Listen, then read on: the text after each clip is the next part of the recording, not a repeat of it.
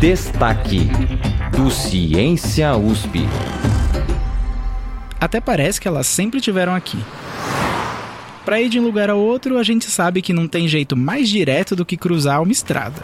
Os materiais de construção podem até variar com a região e a época, mas o ponto continua o mesmo desde os tempos mais remotos: unir regiões distantes e facilitar os nossos deslocamentos.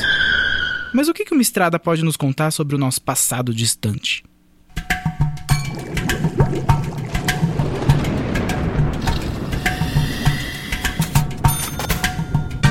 Eu sou o Denis Pacheco e no destaque do Ciência USP de hoje, a gente vai explicar como as estradas podem nos contar mais sobre a história de povos antigos. Em um artigo publicado na revista The Holocene em janeiro desse ano, pesquisadores da Universidade da Austrália Ocidental encontraram avenidas funerárias de um povoado do noroeste da Arábia. A estrutura foi construída lá na Idade do Bronze, um período entre os anos 3000 e 1200 a.C.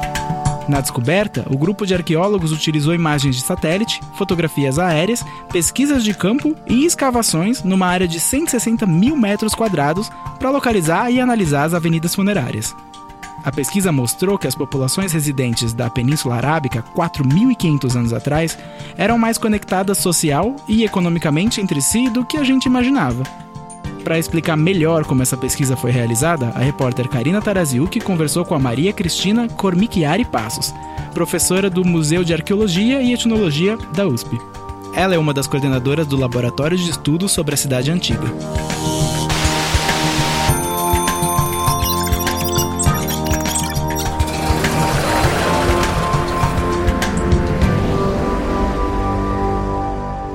Oi, Karina. Oi, Denis. Durante a nossa conversa, a professora Maria Cristina me disse que a região geográfica analisada nesse estudo tem sido, nos últimos anos, um caminho muito interessante de abertura para entender algo muito maior. A Arábia fica estrategicamente entre o norte da África, o oeste da Ásia e o sudoeste da Europa. Por isso, é uma região tão importante para estudos de povos antigos. Segundo os registros que nós temos, era uma região de intenso movimento na Era do Bronze era um local aberto para percurso, né? Mesmo depois com o Saara funcionando, a gente tem muitas evidências que continuaram existindo trocas entre, por exemplo, o norte da África, o mundo do Mediterrâneo e essas regiões pós-Saara. E o que a gente pode dizer sobre a Idade do Bronze? A professora me explicou que essas denominações cronológicas são baseadas no tipo de tecnologia predominantemente utilizada em determinado período. Nesse caso, era o bronze. O homem atingiu a capacidade de trabalhar o bronze. Então, quando a gente percebe nos registros arqueológicos que começam a aparecer objetos feitos em bronze, é aí que você trabalha com essa ideia da Idade do Bronze. Mas a Idade do Bronze tem alguma outra particularidade além do uso dessa liga metálica? Ela tem como característica, ali principalmente no Oriente, de ter sido um momento de surgimento de grandes impérios. Então a gente vai ter o Império Egípcio, o Império Assírio, os Hititas. Todos eles tinham realmente redes de conexões muito importantes que iam para o leste, que caminhavam ali para essa região da Arábia, que sempre foi uma região bastante procurada, até em questão de saída para o mar e tal. Eu também perguntei para ela o que as estradas podem nos dizer sobre uma sociedade. A grande questão é essa, é a conexão. Então, a gente entender como ser humano sempre, vai. Ele anda, ele caminha, ele se movimenta, ele vai de um lugar para o outro e ele vai criando essas conexões. Eu falei para você, ah, foi a idade do bronze no Oriente, é marcada pelos impérios, todos é, assentados em suas cidades. Mesmo os grandes impérios, eles baseados nas cidades. Vai ter uma capital, vai ter cidades maiores, cidades menores, satélites que a gente chama, e tudo isso tinha que ser conectado. E é o papel das estradas. E para arqueologia, as estradas são essenciais para entender as relações existentes entre diferentes povos e culturas. Como a gente comentou, nesse estudo foram utilizadas quatro metodologias: imagens de satélite, fotografias aéreas, pesquisas de campo e escavações. As escavações são as mais famosas na arqueologia, mas estão sendo cada vez mais descartadas. A escavação é sempre algo muito demorado, leva décadas, muito caro, por outro lado, muito detalhista. Importante.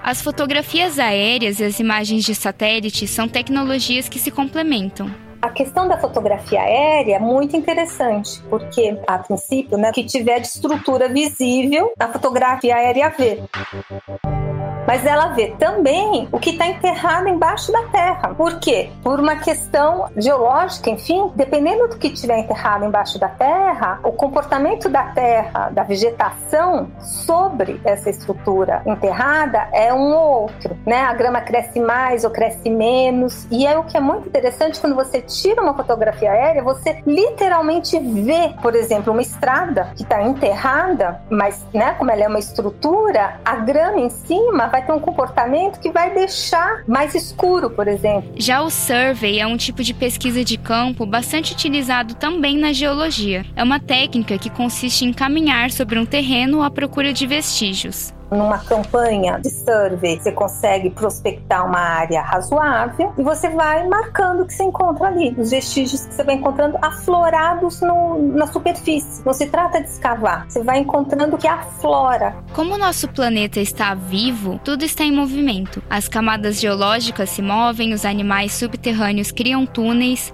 as águas fluem pelos lençóis freáticos. Consequentemente, um objeto do período neolítico, por exemplo, pode aflorar a superfície e ser encontrado durante uma caminhada arqueológica. Realmente é uma pesquisa bastante completa, muito interessante, porque eles, eles juntaram várias técnicas de análise, enfim, de pesquisa arqueológica, desde o micro, que é a escavação, até o macro, que é a fotografia por satélite.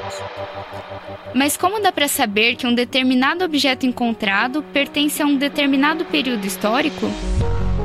Para ter essa resposta, a arqueologia precisa fazer datações, e geralmente se utiliza a técnica do carbono 14, que se aplica a materiais orgânicos. É um método um pouco complexo, mas eu vou tentar explicar de forma bem resumida. Carbono 14 é um radioisótopo do carbono 12 que é a variação mais comum encontrada na natureza. E quando um ser vivo morre, a quantidade de carbono 14 presente no seu tecido diminui em ritmo constante com o passar do tempo.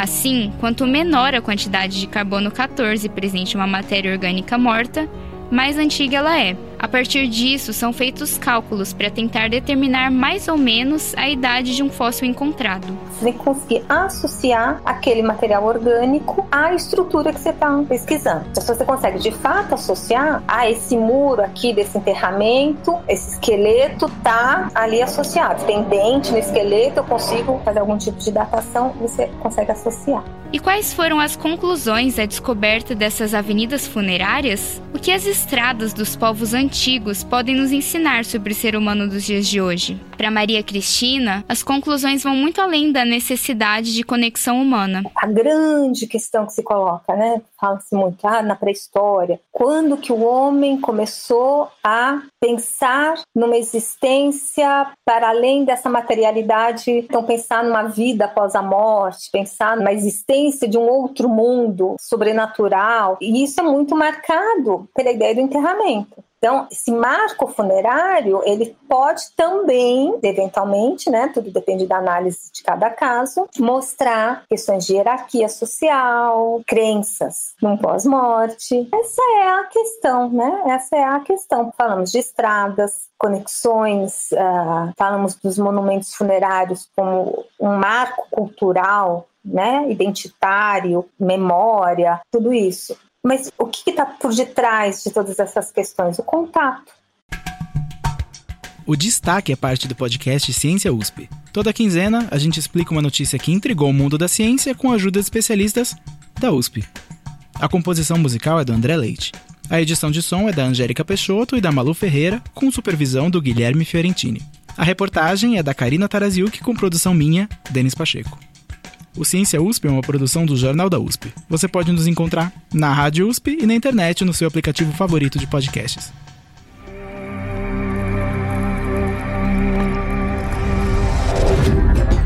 Destaque do Ciência USP.